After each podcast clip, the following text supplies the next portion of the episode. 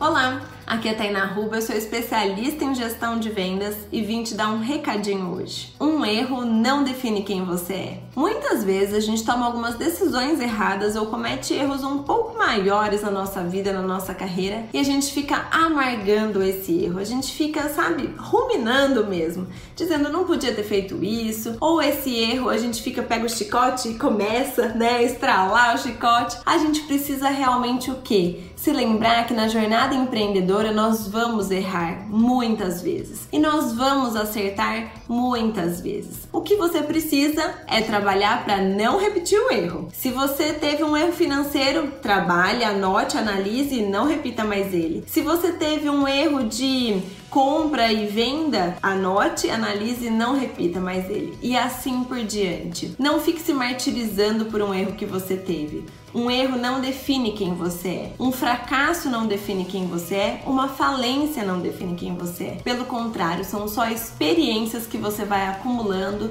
para vencer todos os dias. Não existe uma linha de chegada, existe realmente você acordar todos os dias e dar o seu melhor. Ninguém sai de casa para dizer assim: "Ah, hoje eu vou errar bem feio e vou ferrar com essa empresa aqui". Não existe isso. Existe você dando o seu melhor todos os dias.